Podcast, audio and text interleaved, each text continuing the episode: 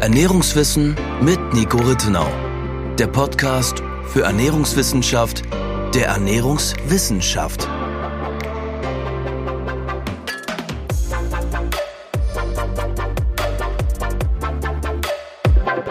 In 2021 starb in Deutschland jede dritte Person an einer Erkrankung des Herz-Kreislauf-Systems. Was genau es damit auf sich hat und welche wichtige Rolle in diesem Zusammenhang die beiden Nährstoffe Kalium und Natrium, also zwei Mineralstoffe, spielen, das besprechen wir in der heutigen Podcast-Episode. Damit herzlich willkommen zu unserer neunten Folge. Nico, was genau sind denn überhaupt Herz-Kreislauf-Erkrankungen? Ja, Herz-Kreislauf-Erkrankungen sind, wie der Name es schon sozusagen nahelegt, Erkrankungen des Herz-Kreislauf-Systems. Das heißt des Herzens, aber auch der Blutgefäße.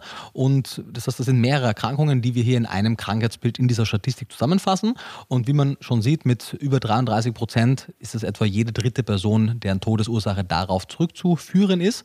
Und es ist eine von den chronisch degenerativen Erkrankungen. Das heißt, das sind Erkrankungen, die im Laufe des Lebens auftreten und wenn sie nicht sehr umfänglich behandelt werden, halt chronisch degenerativ sind, das heißt mit der Zeit schlechter werden. Und es ist aber eine von. So, also chronisch mhm. bedeutet ja immer etwas Langfristiges mhm. und degenerativ in diesem Zusammenhang, dass es sich, also was genau bedeutet das? Verschlechtert. Also wenn etwas okay. degeneriert, dann genau, verschlechtert genau. es sich, okay. genau. Und es ist andererseits aber ein Krankheitsbild, das wir in ein. Ja, bitte. Sorry, kurz nochmal. Also das Gegenteil von chronisch wäre ja akut. Mhm. Nur, dass man das vielleicht einmal ja. gehört hat, oder? Ja. Also wenn ich mich jetzt irgendwie schneide oder so und verblute, dann ist das etwas Akutes. Wohingegen, wenn ich mich über Jahre oder Jahrzehnte hinweg schlecht ernähre, einen schlechten Lebensstil pflege, dann sind das eben Krankheiten, die über Jahre hinweg ja, fortschreiten und dann zum Tod führen können. Genau, das ist auch ein, ein guter Punkt, dass du das ansprichst, denn natürlich die Todesursache ist dann schon akut. Also der Herzinfarkt mhm. oder der Schlaganfall ist dann akut und für einige kommt es dann aus heiterem Himmel. Aber die zugrunde liegende Pathogenese, also das Krankheitsgeschehen, was unter anderem dazu geführt hat, dass sich die Gefäßwände verengen beispielsweise und ähnliches oder auch der Bluthochdruck, der meistens schon Jahre davor bestand, die führten eben dazu, dass dieses akut scheinende Event, mhm. der Herzinfarkt oder der Schlaganfall, auftraten. Das Ganze hätte man aber, wenn man eine gute Gesundheitsvorsorge getroffen hätte, schon viel früher auch bemerkt. Mhm. Und das ist einmal interessant. Das heißt, das ist eine Erkrankung, die zwar zu einer akuten Todesfolge führt, die man aber schon lange Zeit vorher hätte in ihrer Entstehung quasi ja, erkennen können und auch behandeln können. Und präventiv und, vorbeugen. Oder? Genau. Mhm. Und eben, da, genau darauf wollte ich hinaus, es ist aber etwas, was man sowohl hätte gut behandeln können, als auch noch effizienter einen Schritt vorher hätte ansetzen können und es präventiv vorbeugen können. Denn es ist zwar, also kardiovaskuläre Erkrankungen sind weltweit auch die häufigste Todesursache. Da betrifft es ungefähr ein Viertel der, der Todesfälle. In Deutschland ist es ja mit mehr als einem Drittel sogar noch mehr. Aber es gibt auch genügend Gebiete auf der Welt oder in der Welt, die von kardiovaskulären Erkrankungen weitestgehend verschont sind. Mhm. Das heißt, also kardiovaskulär mhm. ist als Synonym für Herz-Kreislauf-Erkrankungen. Herz genau, gut, dass du es nochmal sagst. Und das heißt, es ist jetzt nicht so, dass quasi das einfach eine Schwachstelle des menschlichen Körpers ist und im Laufe des Lebens einfach solche Erkrankungen auftreten, sondern der, der westliche Lebensstil und der westliche Ernährungsstil führen dazu, dass solche Erkrankungen so häufig auftreten. Und man könnte die mit Ernährungs- und Lebensstilinterventionen weitestgehend vorbeugen. Es gibt beispielsweise ja von äh, Walter Willett eine Publikation, Walter Willett ist ein Harvard-Wissenschaftler, der gezeigt hat, dass der Großteil der chronisch degenerativen Erkrankungen mit gesundem Lebensstil zwischen 70 und 90 Prozent hätte vorgebeugt werden können. Genau, also nicht nur Herz-Kreislauf-Erkrankungen, sondern auch Diabetes genau, und so Sachen. Genau, und eben aber auch die Herz-Kreislauf-Erkrankungen. Mhm. Ich glaube, bei den Schlaganfällen waren es 70 Prozent und bei den, bei den anderen Herzerkrankungen waren es 70 oder 80 Prozent. Also sagen wir mal ungefähr drei, drei Viertel der mhm. Todesursachen oder der Todesfälle hätten vermieden werden können. Was ja auch wichtig ist, eben, also es sind nicht 100 Prozent, die dadurch vermieden werden können. Also selbst wenn man dem Ganzen eben präventiv mit einem gesunden Lebensstil entgegenwirkt sozusagen, dann kann es einen ja trotzdem treffen, oder? Es kann einen grundsätzlich trotzdem treffen. Es gibt natürlich auch genetische Prädispositionen, aber was man einschränkend dazu sagen muss, diese 70, 80, 90 Prozent der Erfolgsquote hätte man ja bereits mit sehr moderaten Veränderungen mhm. des Lebensstils. Das heißt, die Maßnahmen, die hier ergriffen worden wurden oder hätten werden können, das ist eine hypothetische Hochrechnung gewesen, mhm. waren ein gesunder Lebensstil, gekennzeichnet durch Nichtrauchen, kein Übergewicht, moderate Bewegung und das, was man weitestgehend als gesunde Ernährung klassifiziert. Das heißt, da war jetzt noch kein Fokus auf eine optimale Nährstoffbedarfdeckung, auf eine optimale physische Aktivität, keine Stressreduktion, weiteres. Das heißt, man, man könnte da auch noch deutlich höhere Erfolge erzielen, mhm. wenn man eine Optimierung vornimmt. Das ist ja mal nur quasi Pareto-Prinzipmäßig die, die größten Baustellen mhm. auszumerzen. Okay. Ich glaube, ich hatte dich jetzt am Anfang unterbrochen. Weißt du noch, was du da sagen ja, wolltest oder, oder war das dann. Ich habe es dann eher aufgegriffen, genau. Was ich sagen ja, okay. wollte, war eben die, die Aspekte, die wir besprochen haben in Bezug auf die Vorbeugbarkeit mhm. und auch auf den langen Zeitraum, in dem diese Erkrankungen stehen und die aber trotzdem dann durch dann akut auftretende Events, die dann oft die Angehörigen äh, ganz erstaunt lassen, mhm. weil ja kardiovaskuläre Risikofaktoren beziehungsweise die Krankheitsbilder, die davor schon bestehen, die dann zu akuten Herzinfarkten oder Schlaganfallen führen können, ja oft gar nicht von außen so sichtbar sind. Also man mhm. hat ja oft Menschen mit Normalgewicht, die auch moderat sportlich aktiv sind und dann beim Joggen einen Herzinfarkt haben. Man denkt sich, wie kann denn das sein? Denn andere Erkrankungen, zum Beispiel Stoffwechselerkrankungen, gehen ja meistens mit Übergewicht einher. Es können aber auch normalgewichtige Herz-Kreislauf-Erkrankungen entwickeln und wir werden ja heute darüber sprechen, was einer der größten, nicht der einzige, aber einer der größten Risikofaktoren ist und was unsere Ernährung bzw. gewisse Mineralstoffe damit zu tun hat. Aber dazu dann gerne später mehr.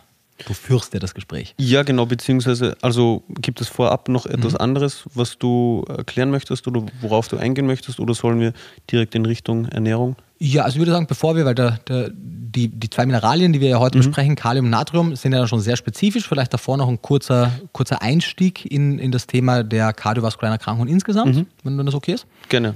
Also ich habe jetzt da keine spezielle Frage mhm. für dich, aber gib gerne einen Überblick. Alles klar. Und bitte unterbrich mich gerne jederzeit, wenn du das Gefühl hast, dass man etwas ergänzen muss sehr gerne. oder möchte.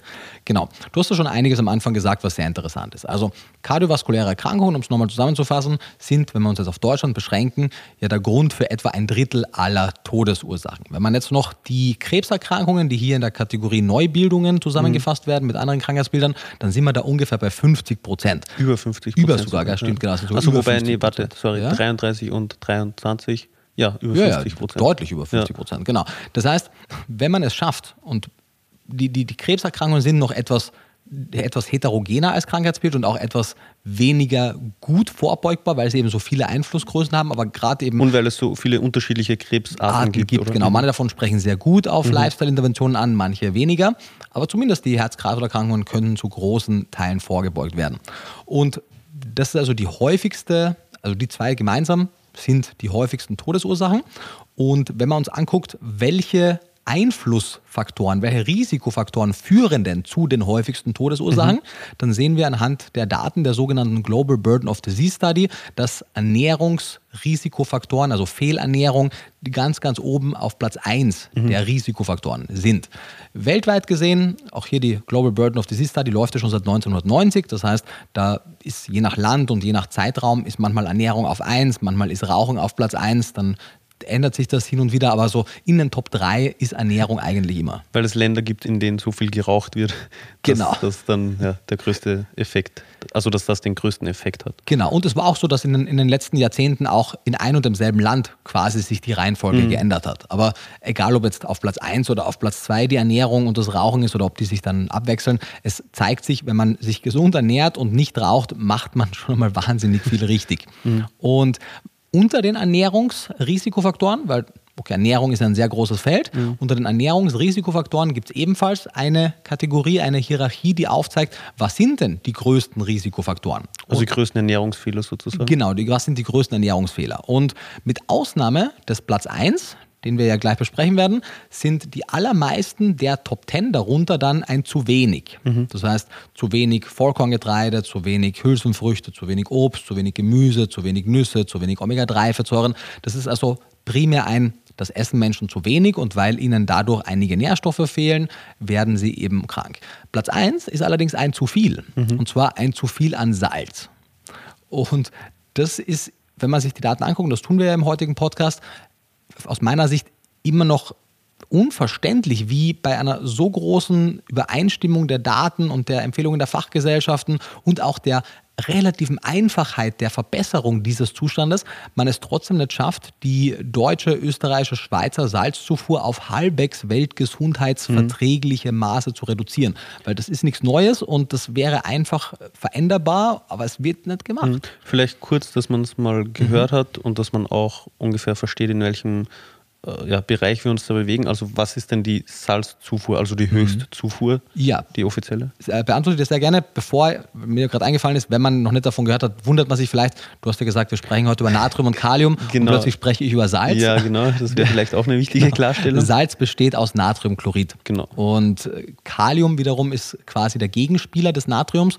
Es muss im Körper ein gewisses Gleichgewicht zwischen den beiden geben. Genau, also vielleicht kurz, mhm. Salz ist, ist. Natriumchlorid. Äh, zu, zu also weit über 90 Prozent. Ja. ja. Achso, Hat ja, auch noch andere Mineralien dabei, aber wahrscheinlich weit über 95 Prozent. Ja, also kommt auch aufs Salz drauf an. Richtig, genau. genau. Aber man kann die anderen Mineralien quantitativ quasi mhm. vernachlässigen und kann, wie du es richtig mhm. gesagt hast, vereinfacht sagen, Salz ist Natriumchlorid. Also es ist praktisch synonym zu gebrauchen. Genau. Ja. Und eben der, der, der, überwiegende Teil, weit über 90 Prozent der Natrium- und Chloridzufuhr kommt über mhm. das Speisesalz. Daher kann man, wie du richtig gesagt hast, vereinfacht genau. sagen, Salz ist Natriumchlorid. Eben, also es gibt ja auch noch ein paar andere Lebensmittel, die von Haus aus ein bisschen Natrium eben mhm. enthalten, mhm. aber eben nicht so viel. Vor allem verglichen eben mit Salz. Genau. Was fast pures Natriumchlorid ist. Genau. Und wenn mhm. wir eben darüber sprechen, dass Salz dann zu viel an Salz der Hauptrisikofaktor in unserer Ernährung ist, dann kann man eben synonym sagen, eine Überzufuhr an Natriumchlorid ist der größte Risikofaktor und vor allem das zu viel an Natrium ist das Thema. Mhm. Beziehungsweise das zu viel an Natrium bei gleichzeitig zu wenig Kalium ist das Hauptproblem. Das ist der Grund, warum wir in der heutigen Folge über Natrium und Kalium sprechen. Genau, weil die eben so eng miteinander zusammenhängen. Genau. Vor allem eben in der in den Effekten oder in der, in der Wirkung. Genau, wie wir ja auch noch im Detail mhm. besprechen werden. Aber deine Frage war ja, wie ist denn der Status quo? Genau. Also wie, was ist die Höchstzufuhrgrenze mhm. für Salz? Genau. Die, die Zufuhrgrenze für Salz ist laut Weltgesundheitsorganisation, laut WHO, bei 5 Gramm pro Tag angesetzt und die Deutsche Gesellschaft für Ernährung, die DGE, sagt, man sollte unter 6 Gramm essen. Also irgendwas zwischen 5 und unter 6 mhm. ist die Grenze. Wobei sich das ja auch von der Natriummenge ableitet, oder? Also genau. Also gibt es nicht eigentlich eben die Grenze für Natrium und dann weiß man eben, wie viel Natrium, also wie, ja, wie viel Natrium enthält Salz und entsprechend kann man das hochrechnen. Genau, also für die Umrechnung kann man sich merken, ein Gramm Salz entspricht 400 Milligramm Natrium mhm. oder anders, ein Gramm Natrium entspricht 2,5 Gramm Salz. Genau, und entsprechend, wenn man dann beispielsweise die Grenze hat bei 2000 Milligramm Natrium, dann das entspricht sind die 5 Gramm. Mhm, genau. Genau. Und wie viel wird zugeführt? Jetzt genau. vielleicht eben, dass man da mal das Verhältnis hat. Also fünf bis sechs Gramm sollten maximal zugeführt werden. Wobei man, also vielleicht auch noch sehr wichtig an dieser Stelle, also es sind ja beides essentielle Nährstoffe. Mhm. Also man soll nicht nichts davon zuführen, das wäre ja auch äh, ja, tödlich. Mhm. Also der Körper braucht es zum Überleben, sondern es gibt ja auch eine Mindestzufuhr. Also es bedeutet ja jetzt nicht, dass man komplett darauf verzichten soll, ganz im Gegenteil. Absolut nicht, ja. Genau, man sollte eben, wie bei eigentlich allen essentiellen Nährstoffen, man sollte nicht zu viel, aber auch nicht nichts davon zuführen, weil die Nährstoffe eben essentiell, also überlebensnotwendig sind. Der Körper braucht sie, kann sie nicht selber bilden. Sie müssen von außen zugeführt werden. Also man soll jetzt nicht salzfrei essen. Richtig, genau. Also die Deutsche Gesellschaft für Ernährung empfiehlt ähm, einen, einen, einen, eine Zufuhr an Salz in Höhe von 1500 äh, Milligramm. Man sieht ja schon, die Grenzwerte der WHO mit 2000 sind gar nicht so viel über den Empfehlungen der DGE. Das heißt, hier sagt man, man sollte nicht merklich unter 1500 gelangen, man sollte aber auch nicht merklich über 2000. Das heißt, die therapeutische Breite ist ja gar nicht so groß. Ja, wobei, also du hast es, glaube ich, mhm. gerade gesagt, dass die DGE, also die Deutsche Gesellschaft für Ernährung, meint, man soll nicht unter 1,5 Gramm Salz nee, nee, essen äh, oder meintest du Natrium? Milligramm Natrium. Natrium, okay. Natrium, genau. Okay. Nicht mehr als, also die DGE sagt ja unter 6 Gramm Salz. Mhm. Und wenn, jetzt, wenn 5 Gramm Salz 2000 Milligramm wären, dann wären mhm. unter 6 Gramm ja weniger als wenn, sorry, das ist eine schwierige Kopfrechnung. Ja, also 6 Gramm wären wie viel Natrium?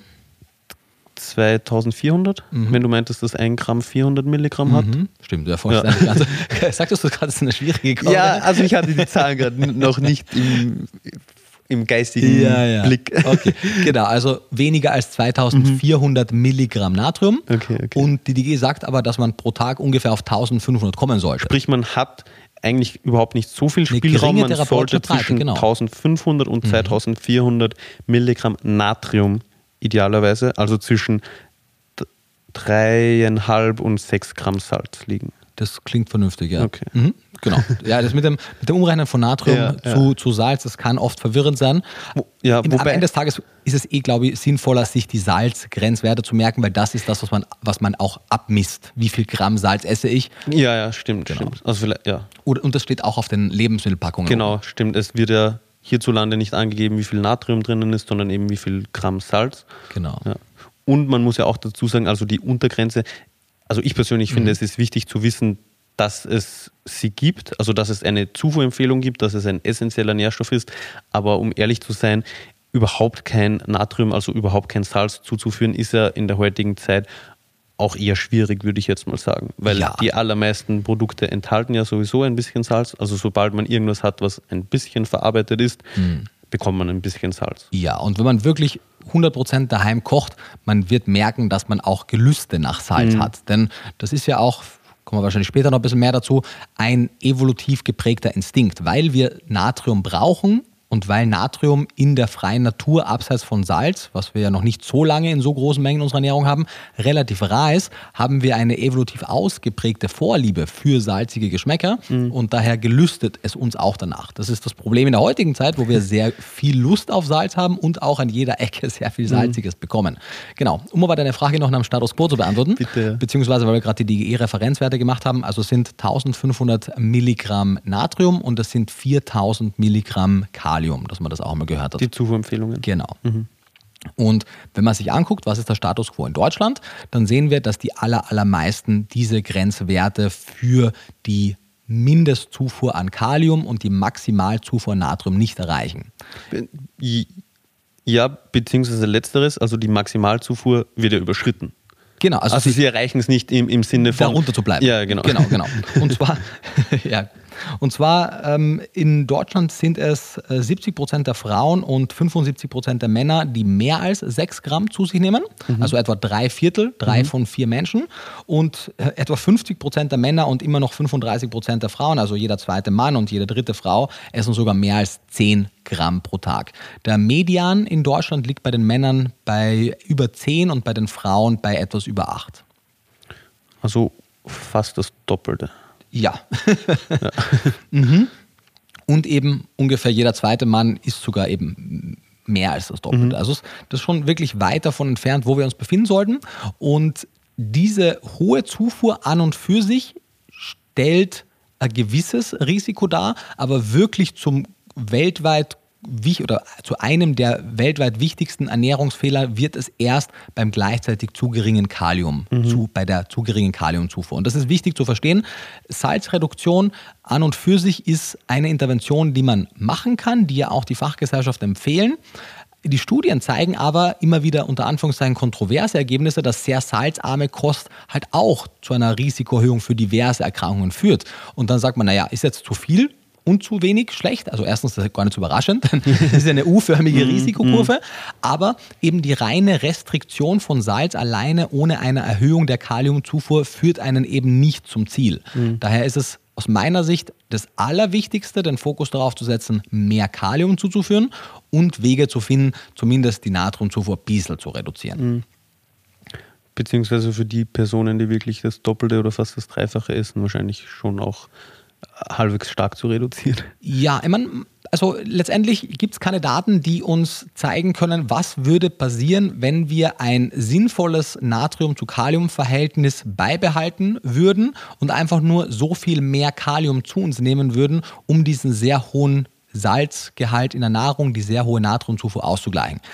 Weil es keine Daten gibt, würde ich sagen, sollten wir jetzt nicht die Ersten sein, die das ausprobieren, sondern wie du sagst, sollte man gucken, dass man, und es gibt ja mehrere Hilfsmittel, die wir auch noch besprechen heute, dass man die Salzzufuhr bzw. die Zufuhr von Natriumchlorid reduziert, aber eben dieses strikte salzarm Essen ohne gleichzeitig auch an die Kaliumzufuhr zu denken, ist aus meiner Sicht zu eindimensional gedacht. Hm, okay.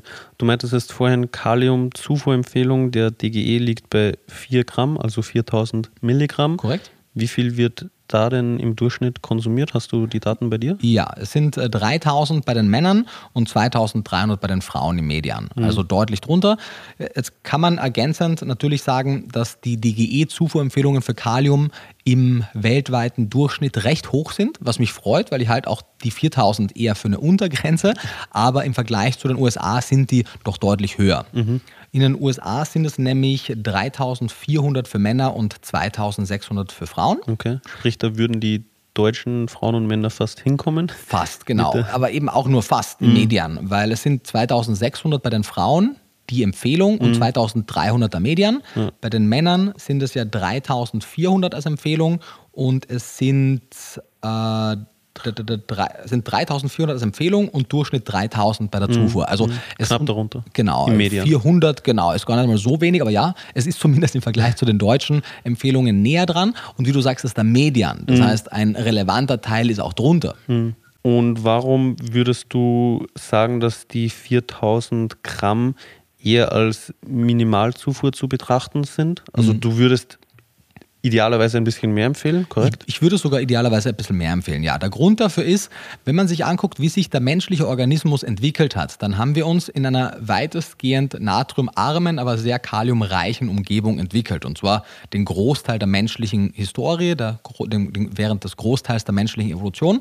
Und natürlich heißt es nicht, dass es nicht auch Wege gäbe, in, uns in Zukunft anders zu leben, aber die Tatsache, dass wir im Grunde genommen eigentlich bis vor wenigen hundert Jahren deutlich weniger Natrium und deutlich mehr Kalium zu uns genommen haben und vor allem auch über Jahrtausende hinweg, während des Paläolithikums, während der Altsteinzeit viel, viel, viel mehr Kalium zu uns genommen haben, scheint einen Einfluss darauf gehabt zu haben, wie wir eine optimale Natrium- zu Kaliumzufuhr äh, gestalten müssen. Und natürlich ist es immer wahnsinnig schwer, valide, feste Zahlen aus der Altsteinzeit zu bekommen, mhm. weil das sind äh, Rekonstruktionen, das sind educated guesses, das sind im besten Fall sehr überlegte Schätzungen. Aber nachdem diese sehr überlegten Schätzungen je nach Publikation zwischen 10.000 und 15.000 Milligramm liegen, also zwischen 10 und 15 Gramm, mhm. und wir hier bei der DGE von 4 Gramm sprechen, äh, ist und eine Zufuhr von 3 Gramm haben. Und an der Zufuhr also von 2 bis 3, genau, äh, sieht man schon, da ist ein sehr großes Gap, da ist eine sehr große Lücke. Mhm. Und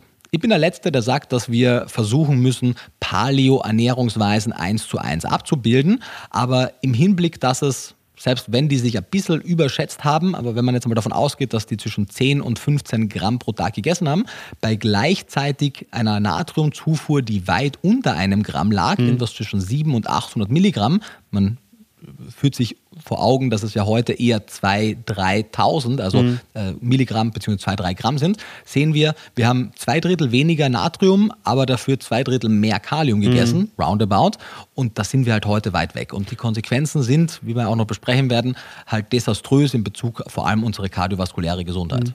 Du meintest ja, dass das Verhältnis so eine wichtige Rolle spielt, also das mhm. Verhältnis von Kalium zu Natrium. Mhm. Warum genau denn? Also kannst du mal erklären, welche Rolle das Verhältnis dann physiologisch im Körper spielt? Ja, sehr gerne. Also vielleicht einmal, wie sind denn die Verhältnisse, wenn man davon ausgeht, dass man die Altsteinzeit mit diesen 700, 800 Milligramm Natrium und 10.000 bis 15.000 Milligramm Kalium ansetzt, dann war da etwa ein Verhältnis von Natrium zu Kalium von 1 zu 13, roundabout. Mhm. Wenn man die DGE-Zufuhrempfehlungen für Natrium und Kalium als Referenz nimmt, dann ist man da ungefähr in einem Verhältnis von 1 zu 2,5. Und wo wir heute sind. Also, sorry, immer noch mehr Kalium als Natrium? Immer noch mehr, mhm. ja, ja. Es sind ja 4000 Milligramm Kalium ja, genau. zu 1500 Milligramm Natrium. Und wir sind aber heute umgekehrt, umgekehrt. Wir sind bei ungefähr 1,4 zu 1, also mehr Natrium als mhm. Kalium. Mhm. Und wie gesagt, man muss jetzt nicht auf 1 zu 13, beziehungsweise in einigen Publikationen sogar 1 zu 20 das Verhältnis von Natrium zu Kalium, da muss man auch nicht hin. Aber halt man muss weg von mehr Natrium zu Kalium. Und ob man jetzt dann eben bei 1 zu 2, 1 zu 3, 1 zu 4, 1 zu 5 ist, irgendwo da möchte man sein. Und das Verhältnis von Natrium zu Kalium ist deswegen wichtig, weil die in unserem Körper Gegenspieler sind. Natrium befindet sich überwiegend außerhalb der Zelle, während Kalium überwiegend innerhalb der Zelle sich befindet. Und quasi überall, wo Natrium von Bedeutung ist, ist auch Kalium von Bedeutung. Und ein Überschuss an einem der beiden führt zu einem Ungleichgewicht im Organismus. Und ein Überschuss an Natrium, die häufigste, die häufigste Symptomatik, die man dabei erkennt, ist zumindest bei einem Teil der Bevölkerung, etwa 20 bis 30 Prozent, eine Erhöhung des Blutdrucks. Denn eine der Maßnahmen, die der Körper ergreift, um quasi den Gehalt von Natrium im Blut zu reduzieren, ist quasi einfach eine Verdünnung, das heißt eine, eine Erhöhung des Blutvolumens mhm. und durch dieses erhöhte Blutvolumen steigt der Blutdruck an. Und das ist natürlich vor allem dann ein Problem, wenn es atherosklerotische Veränderungen an den Gefäßwänden gibt, das heißt, wenn unsere Gefäßwände bereits verengt sind, dann ist natürlich eine Blutdruckerhöhung dadurch doppelt tragisch. Weil, also Warum genau? Ja, weil du natürlich, also was Also sorry, die, weil ja. man könnte, also mhm. wenn ich mir das jetzt irgendwie so vorstelle, so wie du es gerade gesagt mhm. hast, so die, es gibt Ablagerungen mhm. an den Blutgefäßen, was ja die Blutgefäße schmäler macht, mhm. weil das kann man sich ja vorstellen wie ein Rohr mhm. und da fängt innen an der Rohrwand irgendwas an zu wachsen und dann ist das Rohr ja nicht mehr so, also hat nicht mehr so einen breiten Durchmesser mhm. wie, wie ohne die Ablagerungen. Und wenn ich jetzt aber einen höheren Druck im Rohr mhm. erzeuge und man sagt, das Rohr ist elastisch, also mhm. die Blutgefäße sind elastisch, dann würde sich das ja ausdehnen. Sprich, es kann wieder mehr Flüssigkeit, also Blut, durch das Gefäß durchlaufen, wenn ich das jetzt mir mhm. so richtig vorstelle. Warum ist das dann schlecht? Ja, die, die Problematik ist, du kannst dir vorstellen, du hast ein Rohr und da sind Ablagerungen mhm. und durch die Druckerhöhung kann es natürlich passieren, dass diese Ablagerungen sich lösen.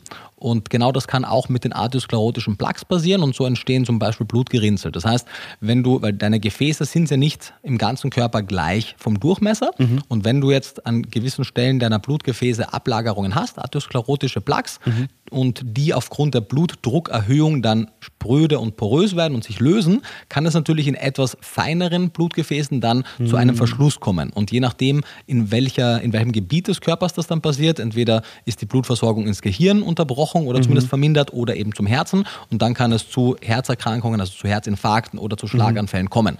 Das heißt, solange die atherosklerotischen Plaques intakt bleiben, ist das ja auch kein akutes Problem. Menschen leben ja auch Jahre und Jahrzehnte mhm. mit Bluthochdruck. Im Vergleich zu einem niedrigen Blutdruck kann Bluthochdruck sogar sich subjektiv gar nicht schlecht anfühlen. Aber es kann eben zum Beispiel dazu führen, dass diese atherosklerotischen Plaques, wenn sie denn vorhanden sind, äh, zu, ja, quasi zu einer Porosität neigen und dann entsprechend halt auch abblättern können. Aber wie du richtig sagst natürlich, Bluthochdruck als Risikofaktor ist, es ist zwar ein independent, also ein unabhängiger Risikofaktor für Herz-Kreislauf-Erkrankungen. Aber wenn andere Parameter nicht ebenfalls mitspielen, selbstverständlich, dann muss es nicht zum Problem werden. Aber im Rahmen einer westlichen Lebensweise, mhm. im Rahmen einer westlichen Ernährung halt schon. Und vor allem reagiert ja nur etwa jede dritte Person mit einer Blutdruckerhöhung auf eine hohe Natriumzufuhr. Das heißt, wir sehen hier schon, dass es große genetische Unterschiede gibt, wie Menschen mit mehr Salz, also nicht mehr Salz, sondern mehr Salz umgehen. mit H und nicht Doppel-E. Genau, genau. Und Leider habe ich aber nicht so gute Nachrichten für alle, die äh, nicht davon betroffen sind, weil zwei von drei sind nicht davon mhm. betroffen, denn wir sehen in sowohl in epidemiologischen Studien, wo wir halt viele Zehntausende Probanden haben und Assoziationen beobachten können, als auch in experimentellen Studien, die diese Ergebnisse der epidemiologischen Studien auch unterstreichen, dass eine zu hohe Natriumchloridzufuhr mit unter anderem karzinogenen Veränderungen im Magen-Darm-Bereich, vor allem für Magenkrebs, assoziiert ist. Das heißt, mhm. Menschen neigen dazu, eine höhere Auftrittsrate an Magenkrebs zu verzeichnen auf Populationsebene und eben in experimentellen Studien kann man durch eine sehr hohe Natriumzufuhr Magenkrebs äh, begünstigen. Und das ist eben auch etwas, was Leute betrifft, die nicht mit Bluthochdruck auf eine hohe Salzzufuhr reagieren. Mhm. Und zusätzlich ist es so, dass ja, wie gesagt, nicht nur die hohe Natriumzufuhr isoliert zu betrachten ist, sondern auch die gleichzeitig zu geringe Kaliumzufuhr. Und eine zu geringe Kaliumzufuhr geht einher mit negativen Symptomen wie Abgeschlagenheit, Muskelkrämpfen, Konzentrationsschwierigkeiten, Schwächegefühl und anderes. Also einfach auch im Alltag unangenehm. Mhm. Und so möchte man halt sicherstellen, dass man Natrium und Kalium in einem Verhältnis, wie wir es genannt haben, miteinander zuführt. Mhm. Das muss also mehr Kalium als Natrium. Mehr, auf jeden Fall mehr Kalium als Natrium. Mhm gerne mindestens um den Faktor 3 mehr Kalium als Natrium, gerne aber auch deutlich mehr Kalium mhm. als Natrium. Vielleicht kurz zusammengefasst. Mhm. Ja, bitte, das wäre vielleicht ein guter Zwischenstand. genau.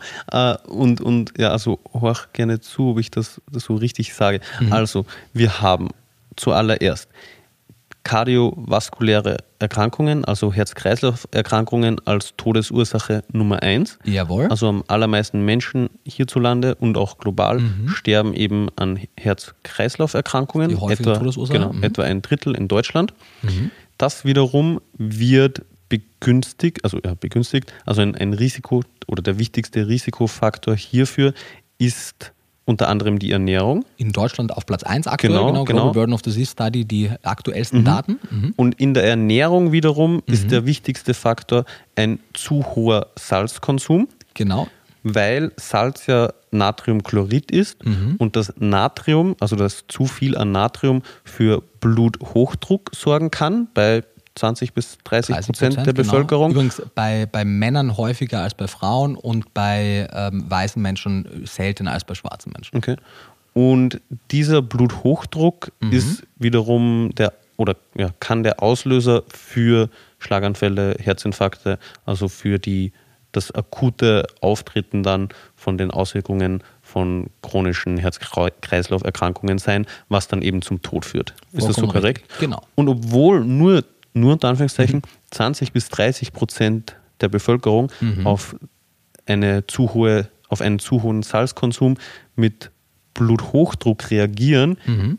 ist das trotzdem eben der, der häufigste oder die wichtigste Ursache oder der wichtigste Risikofaktor für diese Erkrankung. Genau. Ich mein, also das finde ich eigentlich. Ist erstaunlich, oder? Ja, erstaunlich, weil ja. Es ist natürlich. Das bedeutet ja, dass mhm. viel zu viel Salz gegessen wird. Viel zu viel. Und wir haben ja darüber gesprochen, wie viel mhm. zu viel Salz gegessen wird. Und natürlich, es steht zwar zu viel Salz, aber genauso muss man auch sagen, dahinter steht auch zu wenig Kalium. Mhm. Weil mhm. wäre die Bevölkerung optimal mit Kalium versorgt, dann wäre eine zu hohe Natriumchloridzufuhr auch nicht der häufigste mhm. Risikofaktor oder der wichtigste Risikofaktor. Aber wie ist es jetzt? Also Okay, du hast dann noch gesagt, die Leute, die keine Probleme mit Bluthochdruck durch zu viel Salzkonsum bekommen, mhm. für die ist zu viel Salz trotzdem nicht so gut, weil sich das Risiko für beispielsweise Magenkrebs, glaube ich, mhm. meintest du, Korrekt. erhöht. Mm, aber davon abgesehen, also wenn ich da jetzt eben genetisch nicht davon betroffen bin, könnte ich 10 Gramm Salz pro Tag essen und habe keinen Bluthochdruck, oder wie? in Bezug, also Bluthochdruck ist natürlich auch ein multifaktorielles ja, Geschehen. Das heißt, die, die Risikofaktoren für Bluthochdruck sind neben einer zu hohen Natriumzufuhr auch zum Beispiel ein zu hoher permanenter Cholesterinspiegel, mhm. weil man, woraus bestehen diese arteriosklerotischen Plaques? Zu großen Teilen aus Cholesterin. Auch hier gibt es viele Gründe, warum ein zu hoher Cholesterinspiegel zu Ablagerungen führt. Auch nicht jeder zu hohe Cholesterinspiegel macht das, aber man ist nicht 100% gefeit vor Bluthochdruck, vor Hypertonie, wie mhm. Mediziner sagen, nur weil man entweder seine Salzzufuhr im Griff hat oder andererseits nur weil man viel Salz isst, ist eben nicht definitiv man ein Risikopatient für mhm. Bluthochdruck. Okay. Genau. Wolltest du noch was sagen? Äh, also ich, ich, du weißt, ich bin ja ein Wasserfall beim Reden. Ich habe auf jeden Fall noch einiges vorbereitet, aber bitte. Ja, wenn, nee, nee, also ich fahre gerne fort. Ich würde dich wieder unterbrechen, wenn, wenn ich wieder eine, eine, Zusammenfassung dazwischen schieben möchte oder so. Ja, bitte, jederzeit. Ähm, Im Endeffekt, was ich mir noch notiert hatte, was vielleicht wir am Anfang auch noch hätten sagen sollen, so wofür Kalium und Natrium im Körper ja zuständig sind. Mhm. Das wäre eigentlich ein ganz guter Einstieg gewesen, meine Schuld. Ähm, weil wir haben natürlich über die Regulierung des Blutdrucks äh, aufgrund des Natriums gesprochen. Ja, das ist äh, ein, ein wichtiger Mechanismus, aber auch äh, der, das Gleichgewicht des Flüssigkeitshaushaltes und auch die Muskel- und Nervenfunktion ist von Natrium mhm. ähm, beeinflusst. Wie du ja richtig gesagt hast, ist es ja bei aller Problematik des zu hohen Natriumgehaltes in unserer Nahrung wichtig, immer wieder zu unterstreichen, eine natriumfreie Kost und auch eine natriumarme Kost wollen wir nicht. Mhm. Wir wollen die DGE-Zufuhrempfehlungen für Natrium definitiv ähm, erfüllen. Und äh, Natrium ist auch wichtig am aktiven Zelltransport. Das heißt, es fördert unter anderem die Aufnahme von Glucose, von Kohlenhydraten und auch von Aminosäuren in die Zellen. Mhm. Das ist auch wichtig. Und äh, Kalium auf der anderen Seite ist relevant für die Energieproduktion, ist wichtig für die Herz-Kreislauf-Gesundheit, für die Nervenreize, für die Muskelkontraktion und auch wichtig für mhm. die Funktion unserer Nieren. Das heißt, auch hier, wir wollen auf gar keinen Fall eine zu Natürlich wollen wir auch keine zu hohe Kaliumzufuhr, wir wollen aber auch keine zu niedrige. Vielleicht Stichpunkt zu hoch. Wir haben ja über Ist wahrscheinlich auch schwer, das über die Ernährung Ist- zu erreichen, oder? Also unter, über die aktuelle Ernährungsweise ja, definitiv. Es ist so, es gibt also bei, bei Kalium kein sogenanntes Tolerable Upper Intake Level, das heißt keine Maximalzufuhr, die auf Hand evidenzbasierter Literatur festgelegt wurde, zum Beispiel von der EFSA, von der Europäischen Behörde für Lebensmittelsicherheit. Es gibt auch kein UL, soweit ich informiert bin, von den Amerikanern, also zum Beispiel vom Institute of Medicine. Aber es gibt trotzdem educated guesses, wo wir sein sollten. Und die EFSA beispielsweise empfiehlt, nicht mehr als 3000 Milligramm Kalium zu supplementieren und sagt, dass man mal bis 6000 Milligramm äh, Kalium in der Ernährung auf jeden Fall safe ist. Soll heißen, wenn man jetzt davon ausgehen würde, 6000 Milligramm über die Nahrung, 3000 über die Supplementierung, macht das ja schon mal 9000 Milligramm und da sieht die EFSA mal gar kein Problem. Mit Hinblick auf die evolutiv geprägte Kaliumzufuhr im Bereich von wahrscheinlich sogar über 10 Gramm bzw. 10 Milligramm, äh, 10.000 Milligramm pro Tag, sind wir da auf jeden Fall im sicheren Bereich und wenn man einen aktuellen Salzverzehr mehr oder weniger beibehalten möchte, wenn man sagt, ich kann nicht weniger Salz essen, dann sollte man zumindest die Kaliumzufuhr im Bereich dieser 9000 Milligramm halten. Das heißt, gucken, dass man zumindest einmal 3000 Milligramm über Ergänzungsmittel zu sich nimmt, weil 9000 Milligramm über die Ernährung kann unter den aktuellen Rahmenbedingungen schwer sein, weil der Kaliumgehalt vieler heutiger vollwertiger Lebensmittel deutlich geringer ist, als es in den letzten Zehntausenden von Jahren war. Was würde man dann, würde man dann generell essen? Also was sind gute Kaliumquellen in der Ernährung? Ja, es gibt äh, übrigens genau vielleicht auch wichtig für alle, die uns jetzt schon gar nicht mehr folgen können. Es gibt einen Kalium äh, bzw. einen Kaliumsalzartikel auf Hä, der was soll Webseite. heißen, dass uns niemand folgen kann? Ja, man ist schon sehr informationsdicht heute, oder? Habe ich das Gefühl und auch viele Zahlen. Und du merkst auch, wie wir selber die halbe Zeit ein bisschen straucheln. So Milligramm, Gramm, Natrium, Kalium, äh, Salz, Natrium umrechnen. Ja, fair point. Es ist vielleicht nicht das Einfachste, aber man Ja. muss ja seine Grenzen kennenlernen. Das stimmt, das stimmt. Genau. Aber eben gute Nachrichten für alle, weil ich tue mir auch deutlich leichter, wenn ich Dinge noch nachlesen kann oder vorlesen kann. Also Oder generell visuell vorm Auge hat. Voll, so. genau. Also es gibt äh, auf deiner Webseite bei Watson Nutrition Mhm. gibt es einen von mir geschriebenen Blogartikel zum Thema, heißt er bitte Kalium oder Kaliumsalz? Kaliumsalz ist die Kaliumsalz, Überschrift. genau, weil es ja, wie wir später auch noch besprechen, ein kaliumreiches, natriumreduziertes Salz bei dir gibt. Genau. Und in diesem Artikel habe ich eigentlich das aller, allermeiste, was wir jetzt schon besprochen haben und auch das meiste, was wir noch besprechen werden, zusammengefasst. Mhm. Genau. Und warum ich das sage, da gibt es auch eine Tabelle mit den besten Mhm, oder mit einigen der besten kaliumreichen pflanzlichen und tierischen Lebensmitteln. Ich habe die tierischen Lebensmittel mit, reich, mit reingenommen, um äh, zwei Dinge zu zeigen. Zum einen ist es falsch, wenn, wenn es in der veganen Ernährung heißt, ja, Kalium kommt nur in Pflanzen vor und deswegen kriegt man in der veganen Ernährung auf jeden Fall immer genug und in der Mischkost nie genug. Nein, es gibt auch einige relativ kaliumreiche tierische Lebensmittel, aber im Durchschnitt sind die pflanzlichen vollwertigen Lebensmittel reicher an Kalium. Aber wenn wir keinen Fokus auf die kaliumreichsten vollwertigen pflanzlichen Lebensmittel in der veganen Ernährung legen, dann können wir auch deutlich zu wenig Kalium bekommen. Plus in der Mischkost kann man ja auch Pflanzen essen. Das sowieso, genau. Also ist ja bei weitem nicht verboten, im Gegenteil, die meisten Fachgesellschaften empfehlen ja eine pflanzenbetonte Mischkost. Genau. Und ich, meine, ich werde jetzt, glaube ich, nicht die ganze Tabelle vorlesen, aber dass man mal ein paar Daten gehört hat, wie gesagt, im Hinterkopf behalten, dass man mindestens 4000 Milligramm bekommen möchte, wenn man vorhat, seinen Salzkonsum weiter in den aktuellen Höhen zu halten, vielleicht eher sogar 6.000 bis 9.000 haben möchte. Dann Auch, sieht, auch noch, sorry, Bitte, auch bitte. noch der kurze Einwurf. Also wir werden den Artikel auch in den Shownotes natürlich verlinken, falls man sich das eben durchlesen möchte oder die Tabelle in ihrer Gesamtheit ja, ansehen möchte. Genau, wichtiger Punkt.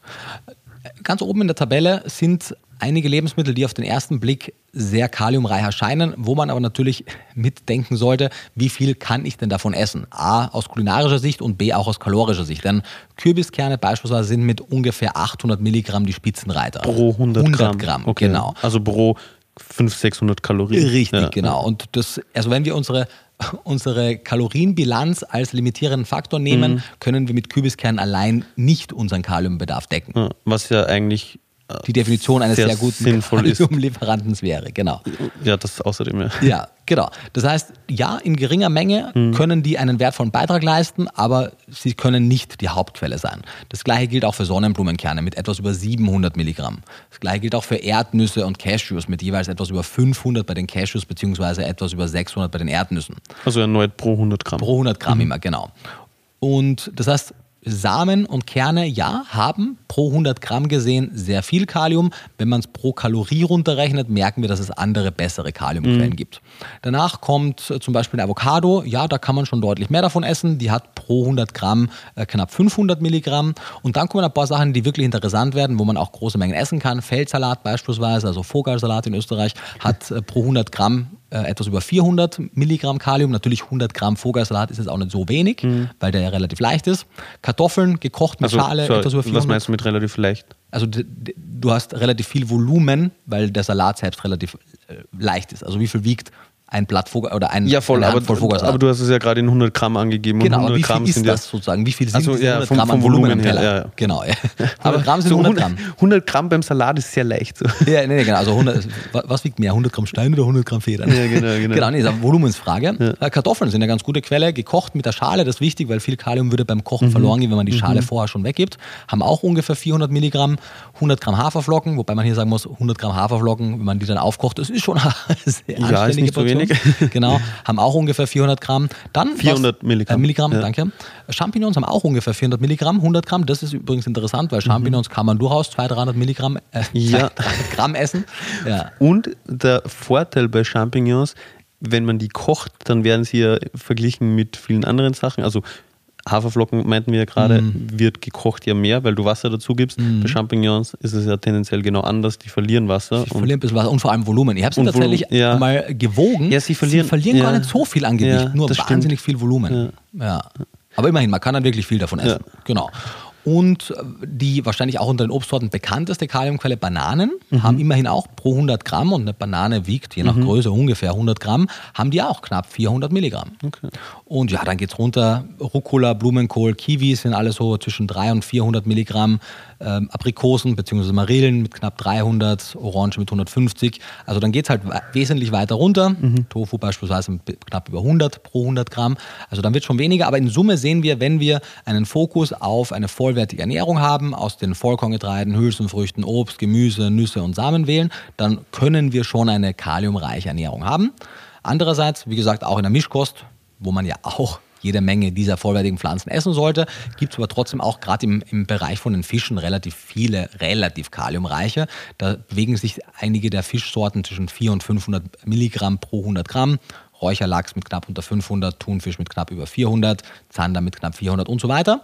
Wenn man die Fische außen vor lässt, tatsächlich ist es dann schon deutlich weniger. Also dann kommt äh, Rinderfilet, Hackfleisch, also generell verschiedene Muskelfleischsorten, die haben zwischen 200 und 300 Milligramm Kalium pro 100 Gramm und Milchprodukte haben meistens zwischen 100 und 200 pro 100 Gramm, also noch einmal weniger. Hühnerei 150 pro 100 Gramm und die meisten Käse haben auch nur roundabout zwischen 100 und 150. Also mhm. wenn man keinen Fisch und keine vollwertigen pflanzlichen Lebensmittel in großen Mengen in der Mischkost isst, und das ist ja das, was in der Mischkost meistens der Fall ist, mhm. dann kriegt man nicht wahnsinnig viel Kalium. Mhm.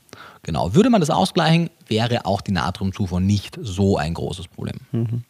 Sprich, wenn man jetzt eben davon ausgeht, dass das Missverhältnis von Natrium zu Kalium das größte Problem bei der ganzen Thematik ist, dann mhm. könnte man eben theoretisch mehr Kalium zuführen, mhm. um damit das Risiko von ja, Herz-Kreislauf-Erkrankungen zu minimieren. Ist das korrekt? Das ist korrekt. Okay. Zumindest das ist das, was die Daten nahelegen und mhm. was ich aktuell glaube. Mhm. Ob es korrekt ist, wird sich noch zeigen, aber aktuell weist alles darauf hin. Ja, okay. okay. Ja mittlerweile echt aufgehört zu sagen, das ist korrekt so nicht. Das ist das, was die Daten zeigen und das, was der Großteil der Fachgesellschaften denkt. Und ich schließe mich dem an, weil an, es keine Daten gibt, die in eine andere Richtung zeigen. Ja, anhand der aktuellen Daten scheint das ja, genau. so zu sein, anstatt das ist korrekt zu sagen. Ja, macht, macht Sinn. und warum denkst du, also wenn das eben so der große Faktor ist, warum wird da jetzt, also es gibt eine Jodanreicherung vom mhm. Salz, Warum gibt es nicht auf gesellschaftlicher Ebene oder auf gesetzlicher Ebene sowas wie eine Kaliumanreicherung des, des Speisesalzes? Mhm. Also nicht, dass du es jetzt wissen kannst, also wobei vielleicht gibt es irgendeine Publikation, wo das, mhm. wo das thematisiert wird, aber hast du eine Vermutung? Ja, habe ich tatsächlich. Und ich habe auch ein bisschen was dazu gelesen. Okay. Ich glaube, es hat zwei Gründe. Einen Grund habe ich gelesen und ein Grund scheint mir noch zusätzlich plausibel. Ein Grund, warum es aktuell auf Bevölkerungsebene also es gibt, würde ich sagen, sogar drei Gründe. Das darunterliegende ist einmal primär, wie bei vielen anderen ernährungsrelevanten Themen, es gibt einfach A, zu wenig Problembewusstsein in der Bevölkerung. Selbst wenn jetzt eine WHO oder eine Deutsche Gesellschaft für Ernährung das Thema aufgreift, gibt es trotzdem in der, in der Gesamtbevölkerung und in der Industrie wenig Problembewusstsein, wie schwerwiegend es wirklich ist. Das ist eine Sache. Zum anderen ist es so, dass Salz einfach ein sehr wichtiges Konservierungsmittel und auch ein Mittel zur Geschmacksverstärkung ist. Das heißt, die Industrie lässt sich das sehr ungern wegnehmen mhm. und Menschen mögen es auch wahnsinnig gerne. Das heißt, das ist einmal nicht der perfekte Nährboden für Veränderung. Und darüber hinaus gibt es einige Daten, und das ist aber ein sehr viel komplexeres Thema, als auf den ersten Blick scheint. Es gibt Daten, die zeigen, dass zum Beispiel gewisse Personengruppen mit einer höheren Kaliumzufuhr Probleme haben können, vor allem nierenkranke Menschen. Mhm. Das heißt, wenn man jetzt, und man muss ja auch fairerweise sagen, es gibt ja auch Leute, die mit der Jodanreihung Probleme haben. Also mhm. einen, einen gewissen Kollateralschaden wird man manchmal nicht vermeiden können. Die Frage ist nur, möchte man, und das sind jetzt natürlich nur Verhältnisse, um es zu illustrieren, die genauen Daten liegen nicht vor. Wenn ich jetzt sage, 5% der Bevölkerung leiden darunter, 95% profitieren oder 95% leiden, 5% profitieren, muss man halt eine Risiko- und eine Kosten-Nutzen-Abwägung haben, weil wenn ich zu den Personen gehöre, zum Beispiel beim Kalium, die Probleme haben mit ihrer Nierenfunktion, dann habe ich das Problem und sollte auch von meiner medizinischen Fachkraft aufgeklärt werden darüber. Mhm. Oder wenn ich eben Schilddrüsenprobleme habe und eh schon genug Jod in Ernährung habe, dann muss ich immer ein bisschen aufpassen, wie viel Jod ich zu mir nehme. Deswegen aber der Gesamtbevölkerung nur aufgrund von einer Handvoll Personen die Jodprophylaxe wegzunehmen, wäre katastrophal gewesen. Ich fürchte aber, dass dass die mangelnde Kaliumprophylaxe genau in diese Kerbe schlägt. Ähm, das, das, Problem ist eben, also da gibt es auch in den meisten Fachbüchern große Warnhinweise darauf, zu hohe Kaliumzufuhren und zwar nicht nur Supplementierungen, sondern wirklich eine, eine erhöhte Kaliumzufuhr über die Ernährung kann mhm. bei Nierenkranken schon zum Problem werden. Aber andererseits gibt es auch Daten, die zeigen, dass eine erhöhte Kaliumzufuhr nicht bei allen Nierenkranken ein Problem ist. Das mhm. heißt, ich würde sagen, man sollte den, und so steht es ja auch im Artikel geschrieben, den medizinischen Disclaimer geben, dass Personen mit eingeschränkter Nierenfunktion, das kann auch eine Begleiterscheinung sein, zum Beispiel bei Typ 2 Diabetes, also nicht nur Leute, die nierenkrank sind, haben Probleme mit ihrer Nierenfunktion, mhm. sondern zum Beispiel eben auch viele langjährige Diabetiker und auch Personen mit der Einnahme von gewissen Medikamenten, die einen Einfluss auf die Kaliumausscheidung haben. Die können Gefahr laufen, bei starker Erhöhung der Kaliumzufuhr eine Hyperkaliämie, also eine zu, eine zu hohe Kaliumwerte im Blut mhm. zu riskieren und dadurch kann es zu gesundheitlich abträglichen Effekten kommen. Und deswegen sollten die das nur in Rücksprache mit einer medizinischen Fachkraft haben. Personen ohne Nierenfunktionsstörungen, das ist der überwiegende Teil der Bevölkerung, die haben nicht nur keine, keine Probleme mit einer höheren Kaliumzufuhr, sondern profitieren immens davon.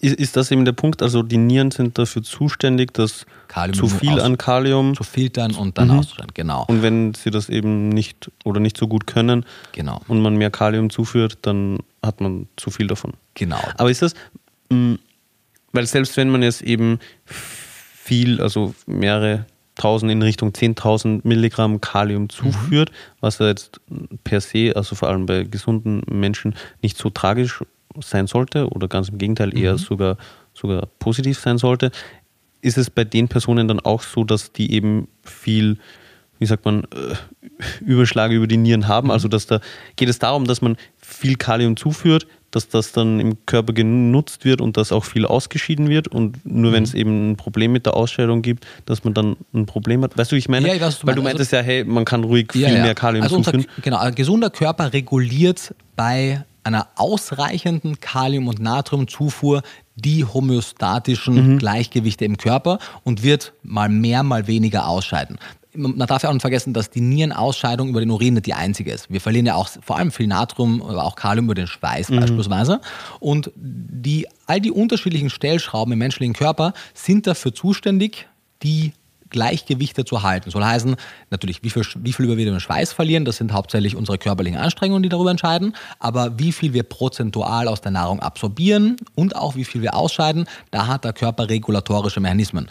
Problem, problematisch wird es natürlich nur, wenn wir nicht genug zuführen, sodass der Körper gar nicht die Chance hat, trotz Erhöhung der Aufnahme genug zu bekommen. Mhm. Und es ist definitiv so, dass Menschen mit einer zu geringen Kalium, Natrium, aber auch zum Beispiel Jodzufuhr ihre, ihre Jodausscheidung, ihre Kaliumausscheidung, ihre Natriumausscheidung über den Urin stark reduzieren. Mhm. Deswegen ist ja zum Beispiel auch ein Jodurin-Test, Joduri hast du beim Arzt, ein Parameter, wie wir erkennen können, wenn eine Person zu wenig Jod zu sich nimmt, regelmäßig, weil sie dann auch zu wenig ausscheidet. Mhm. Andererseits, wenn es natürlich Funktionsstörungen gibt, kann das auch nach hinten losgehen. Aber grundsätzlich wird eine Person, die optimal mit Kalium versorgt ist, auf täglicher Basis auch etwas mehr ausscheiden als eine Person, die weniger gut versorgt ist. Das ist aber der sozusagen dieser Mechanismus, um das nach oben oder nach unten zu korrigieren, kann aber nur bis zu einem gewissen Grad kompensatorisch wirken und kann eben diese sehr starke Mangelzufuhr des Kaliums oder die sehr starke Überzufuhr Natrium nicht mhm. ausgleichen. Okay. Genau. Und das heißt, das macht durchaus Sinn, diesen medizinischen Claimer zu machen. Und das ist eben auch das, was ich schon in mehreren Publikationen gelesen habe, dass das einer der Vorbehalte ist, warum eine zum Beispiel Einfuhr von kaliumreichen Salz oder andere Kaliumanreicherungen auf Bevölkerungsebene bis dato sehr kritisch gesehen wird. Mhm. Ich bin und habe da auf jeden Fall noch keine ganz endgültige Meinung dazu, weil es ja akut auch gar nicht zur Debatte steht. Würde es irgendwann zur Debatte stehen, würde ich nochmal tiefer in die Literatur gehen. Aber zum aktuellen Zeitpunkt würde ich denken, dass die Nachteile einer fehlenden Anreicherung schwerer wiegen als die Nachteile einer Anreicherung. Vor allem kann man es ja auch klug machen, sodass man es jetzt nicht wie die Jodsalzprophylaxe gar nicht, weil du musst ja gar nicht ausweisen, wenn du dein Brot mit Jodsalz packst zum Beispiel. Das heißt, wenn mhm. ich zum Bäcker gehe, muss gar nicht oben stehen, ob es Jodsalz enthält oder nicht. Wenn man das also besser kennt. Genau, weil in verarbeiteten mhm. Lebensmitteln bei also wenn Salz dazugegeben wird, eben nicht deklariert werden muss, ob es sich um normales unter Anführungszeichen Salz oder um jodiertes Salz Zumindest handelt. auf jeden Fall bei offenen Backwaren ist es der Fall. Ich weiß gar nicht, ob es bei abgebackten vielleicht sogar Pflicht ist, das weiß ich gar nicht. Aber zumindest wenn ich eben so an der, an der, keine Ahnung, an der Brottheke bin zum Beispiel oder an der Wursttheke. Ja, genau. Oder generell auch, wenn du so einen, keine Ahnung, irgend so ein Fertiggericht hast oder so. Da wird es ja, glaube ich, auch... Eben nicht. Also, also, nee, ich meinte eben ja. so, eher so an der Theke, irgend so ein Salat ah, oder so. Da, da, auf jeden Fall nicht, ja, genau. genau. Sobald es so diese offenen Lebensmittel sind, da auf jeden Fall nicht. Ich Stimmt, äh, ich kenne ein paar Produkte, also genau. Fertigprodukte, wo es dabei steht. Genau, die Frage ist, ist weiß, das freiwillig ja, oder genau, ist das verpflichtend? das weiß ich nicht. Genau, das weiß ich auch ehrlich Aber wenn es verpflichtend sein sollte... Dann haben wir wahnsinnig wenig davon. Ja, genau, weil das habe ich noch nicht oft gesehen in meinem Leben. Nee, genau. Und das heißt, wenn man das transparent und gut kennzeichnet und vielleicht auch auf gewisse Lebensmittelgruppen reduziert und nicht so wie beim Salz, wo man es quasi ja dann man, man salzt ja alles. Und wenn man mhm. jetzt wirklich jedem Salz Kalium zugibt, vielleicht wäre das too much. Und man müsste das halt einfach klug machen. Mhm. Ich würde insgesamt sagen, dass das eine, eine kluge Intervention wäre. Und die, ja, das Einzige, was man im Hinterkopf behalten sollte, dass es gewisse sensible Individuen gibt. Das heißt, das würde ich sagen, ist der tatsächliche Grund, der auch noch einmal eine Hürde mit, mit dazu gibt, dass es ein potenzielles Risikopotenzial gibt, was ich aber für überschaubar halte.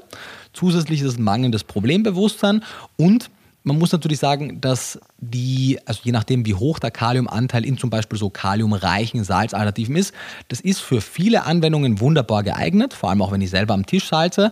Es ist aber nicht für jede Lebensmittelindustrieanwendung geeignet. Das heißt, das könnte nicht jedes verarbeitete Produkt genauso mit Kaliumsalz wie mit Natriumsalz gemacht werden. Das heißt, da müssten die auch ein bisschen umstellen. Meinst du, weil. Geschmacklicher Natur. Geschmacklicher ja, Natur? Genau. Es gibt lustigerweise, ihr habt da auch noch kein, kein Muster erkannt, aber in manchen Anwendungen schmeckt es wirklich schlecht und in manchen mhm. Anwendungen schmeckt es wunderbar. Das okay. ist super strange. Ja, Basti meinte ja mal, dass so Kaliumsalz teilweise so ein bisschen seifig schmecken kann, was auch immer das genau heißen mag. Ja. Ich persönlich merke nicht so viel Unterschied. Genau, wir hatten bis jetzt noch, noch keine wirklichen, ähm, wirklichen negativen Effekte gesehen. Mir zum Beispiel jemand gesagt, wenn er äh, Kaliumsalz auf seine, auf seine Wassermelone gibt, schmeckt das furchtbar weil es da offensichtlich eine Reaktion gibt. Aber wer gibt Salz auf seine Wassermelone? Genau, das ist wahrscheinlich nicht so viele ist Leute. Das, ist das gängig? Ja. Kennst du das? Also äh, Gregor hat es, glaube ich, geschrieben in einem okay. seiner äh, Beiträge. Ich höre das glaube ich, gerade das erste Wie du Mal. sagst, Wassermelone ist jetzt wahrscheinlich, ich glaube, es war Wassermelone. Es war auf jeden Fall eine, ziemlich sicher eine Frucht. Und okay. das ist ein Beispiel. Es gibt wahrscheinlich auch noch ein bisschen gängigere Beispiele, mhm. wie man das äh, machen kann. Mhm. Also wo, oder wo das negativ äh, wirken kann. Aber am Ende des Tages gibt es Anwendungen, wo du beim klassischen Salz bleiben möchtest, aber zumindest einmal roundabout mhm. drei Viertel der, der Alternativen könnte man eigentlich mhm. gut durchsetzen. Genau. Und ja, was hatte ich mir noch notiert im Endeffekt? Wir sind jetzt schon relativ weit fortgeschritten. Wir hatten ja schon über die, die evolutive Prägung unserer mhm. Geschmacksknospen gesprochen, dass wir eben eine starke Vorliebe für salzige Geschmäcker haben. Salz oder salzig ist ja auch eine der fünf Hauptgeschmacksrichtungen. Mhm. Süß, sauer, bitter, salzig und Umami sind noch mhm. der fünfte. Dann gibt es ja eigentlich mit fettig auch einen, einen sechsten Geschmackssinn, weil wir auch tatsächlich Geschmacksknospen dafür entwickelt haben. Und wir mögen Gerichte besonders gerne, wenn sie eine Vielzahl, am besten alle dieser Geschmacksknospen oder dieser Geschmacksrichtungen abdecken. In einem ausbalancierten Verhältnis. Mhm. Wir wollen jetzt nicht zu bittere Sachen, wir wollen nicht zu salzige Sachen, aber die müssen eben einen guten, einen guten Mix haben. Und ich glaube, die zumindest von meiner Seite aus, offene Frage, die wir noch ausführlich behandeln sollten, ist, was machen wir jetzt aus dem eigentlich? Also wir haben gehört, okay, zu viel Natrium ist ein Problem, zu wenig Kalium ist ein Problem. Wir haben gehört, es gibt da sowas wie Kaliumsalz. Was gäbe es denn vielleicht auch noch für andere Alternativen? Das heißt, wie können wir all das bis jetzt Gesagte in den Alltag umsetzen? Ähm, das könnte ich noch sagen. Bitte, Und ja, je nachdem, also- was du dann noch hast, da kann ich dann natürlich gerne noch reingrätschen, aber das wäre so das, was ich noch vorbereitet habe. Ja, bitte gerne. Hau raus die Tipps. Alles klar. Sie Was sind eh schon äh, auch Im Alltag? zeitlich weit fortgeschritten. Ja, ist voll, eh das wird, dann, das wird dann eh gut passen. Perfekt, perfekt. Super. Also, ich, ja, bitte. Was mir an der Stelle eben noch einfällt, was denke ich auch wichtig ist zu erwähnen, also wenn man jetzt eben so im Haushalt zu Hause eben Kaliumsalz verwendet, also das kann ja dann, also Kaliumsalz vielleicht auch kurz mal die Definition, Salz per se eben Natriumchlorid, Kaliumsalz ist eine Mischung aus Natriumchlorid und Kaliumchlorid, also ein Teil des Natriumchlorids oder gegebenenfalls, also ich habe auch schon Produkte gesehen, wo was dann nur 100%, genau ja. aus Kaliumchlorid besteht. Keine Ahnung, wie das geschmacklich ist. Da stelle ich es mir ein Meistens bisschen schwierig, schwieriger. Also vor. bis genau. zu 30 Prozent kann man Mm, easy ersetzen. Genau. Auf jeden Fall hat man dadurch eben weniger Natrium und mehr Kalium in dem Salz dann. Mhm. Genau. Und also das kann man ja zu Hause wunderbar verwenden. Mhm. Aber fairerweise muss man ja, finde ich, auch dazu sagen, dass der Großteil des Salzkonsums ja nicht zu Hause beim Salzen von selbst gekochten Mahlzeiten passiert. Korrekt. 80 Prozent ungefähr, Mhm. also vier Fünftel ungefähr nimmt man über industriell verarbeitete Lebensmittel zu. sich. Genau. Sprich, das wäre dann wahrscheinlich auch einer deiner ersten Punkte, vermute ich jetzt genau, mal. Genau, also es ist ja aus so vielen Ebenen sinnvoll, mehr selbst zuzubereiten. Mhm. Diese 80 Prozent klingen ja danach wie, oh, ich kann ja gar nichts machen. Diese 80 Prozent sind aber ein Durchschnittswert. Und ich würde mal sagen, wenn man den Durchschnittswert in zum Beispiel der Hörerschaft dieses Podcasts nehmen würde, dann ist der Anteil an industrieller Nahrung sicher so viel geringer, dass auch die 80 Prozent keine korrekte Mhm. Darstellung wären. Ich würde mal sagen, es ist wahrscheinlich die Hälfte, vielleicht sogar noch weniger. Das heißt, es macht aus, nicht nur aus dem Grund, sondern aus Also sorry, vielleicht nochmal, also die 80 Prozent beziehen Das sich auf die Salz. Menge an Salz, Genau. die die Durchschnittsbevölkerung über hochverarbeitete industrielle Lebensmittel zuführt. Genau. Und ich würde mich so weit aus dem Fenster lehnen, so sagen, dass die Community, die den Podcast hier hört Mhm. oder unsere Inhalte verfolgt, sehr weit weg vom Durchschnitt Ja, ist, weil ja. sie halt vieles verstanden hat und umsetzt, was viele andere noch nicht Hoffentlich. tun. Hoffentlich, genau. Das heißt, für die ist das schon auch, würde ich sagen, eine, eine sinnvolle Intervention, daran zu denken, wenn sie weiterhin gut salzig essen wollen, ein Kaliumsalz zu verwenden. Das gibt es seit, je nachdem wann der Podcast dann rauskommen wird, seit ein paar Wochen dann wahrscheinlich schon bei dir. Mhm. Das ist ein Kaliumsalz, wie du richtig gesagt hast. Das ist äh, zum Teil Kaliumchlorid, zum Teil Natriumchlorid. In Untersuchungen mit unterschiedlichen mit unterschiedlichen Prozentsätzen an Kaliumchlorid zu Natriumchlorid konnte im Durchschnitt etwa 80 Prozent der Probanden, konnten ungefähr 80 Prozent der Probanden entweder den Unterschied nicht schmecken oder sie präferierten sogar das Kaliumsalz mit bis zu 30 Prozent Kaliumchlorid. Also das war das Maximum. Mehr wurde nicht getestet. Je weniger Kaliumchlorid drin war, desto weniger konnte ein Unterschied geschmeckt werden. Aber selbst bei diesen 80 Prozent war es so, dass entweder kein Unterschied geschmeckt wurde oder zum Teil eben es auch präferiert wurde. 20 Prozent fanden das Natriumsalz besser. Aber der weit überwiegende Teil fand entweder eben keinen Unterschied oder mochte es lieber. Bei eben einer 30-prozentigen, also 3, 1 zu 2 Kaliumchlorid zu Natriumchlorid. Ja, okay. Genau. Das ist auch, würde ist ich auch sagen, das, was ungefähr wir das, was du aktuell hast, ne? haben. Ja, genau. Dieses äh, kaliumreiche Salz gibt es bei Watson und es funktioniert eben über zwei Wege. Es bringt weniger, wie der Name schon sagt, äh, also wie der Name sagt, es bringt mehr Kalium rein und es bringt weniger Natrium rein. Wenn man jetzt zum Beispiel von diesem 5 Gramm Salzkonsum ausgehen würde, würde das heißen, dass man anstatt der 2000 Milligramm Natrium in herkömmlichem Salz nur etwa 1300 Milligramm Natrium hat und zusätzlich aber noch über 800 Milligramm Kalium. Das heißt, das ist jetzt keine Kaliummenge, die ansatzweise zum Risiko für irgendjemanden werden kann, selbst für Personen mit Nierenproblemen. Und da sieht man eben schon, im Vergleich zu den 4000 Milligramm, die ja die DGE empfiehlt, sind diese 8, vielleicht auch tau- äh, 800 oder vielleicht auch 1000, wenn es ein bisschen kaliumreicher ist, keine Mengen, die wirklich schaden. Deswegen halte ich auch diese zögerliche oder auch zum, zuweilen ablehnende Haltung von einer Kaliumsalzprophylaxe für wirklich etwas übertrieben. Aber das könnte man also machen und Studien zeigen, dass die natürlich, wenig überraschend, diese Verwendung dieses Salzes die Natriumzufuhr deutlich reduziert, die Kaliumzufuhr dadurch deutlich erhöht und in einer Untersuchung im Altersheim, die ging über 30 Monate hinweg und da konnte man tatsächlich mehr als ein Drittel geringere Todesfälle an kardiovaskulären Erkrankungen innerhalb dieses verhältnismäßig relativ kurzen kurzen Zeitraums feststellen. Das heißt, die haben die randomisiert, haben einen, einem Teil äh, Kaliumsalz gegeben, einem anderen Teil reguläres Salz und am Ende hat man geguckt, in beiden Gruppen, wie viel starben an Herz-Kreislauf-Erkrankungen und man hat mehr als ein Drittel Reduktion, und zwar ein harter Endpunkt, Tod durch kardiovaskuläre Erkrankungen gesehen. Also ein Drittel weniger Todesfälle, Todesfälle durch- in der Gruppe, wo die einzige Veränderung war, die haben Kaliumsalz statt normalem Salz bekommen. Du sagst, es ist die einzige Veränderung. Hätte man da einen etwas umfänglicheren Lifestyle-Plan gehabt, dann hätte Wären die alle noch am Leben. Die, genau, alle. Die sterben nie wieder. Also es ist schon, es ist schon crazy, wenn man sich, weil wir, wir sprechen hier ja über die Leben Mhm. von Menschen. Und das klingt in der Statistik so, ja, das ist dann über ein Drittel weniger gestorben. Hallo, wenn das deine Oma ist oder der Opa oder du, dann. Mhm. ja, so alt bin ich noch nicht zum Glück. Ja, noch nicht. Dass ich im Altersheim. Genau, aber du Ah, kannst, also ja, kardiovaskuläre Erkrankungen treffen durchaus auch junge Menschen. Also das ist schon crazy, weißt du, wir, wir reden da, oder auch, meine, Mhm. Vor, vor allem, also. Mhm. die, die, die Änderung ist ja auch so Minimal. minimal. Sie kostet eigentlich kaum was. Ja, also Kaliumsalz ist teurer als normales Salz, ja, genau. aber ja. Aber so im Normalfall hat jede, ja genau und im Normalfall hat jede Person Salz zu Hause so. Ja. Das ist eine relativ einfache Veränderung. Die allermeisten Personen werden geschmacklich keinen Unterschied merken.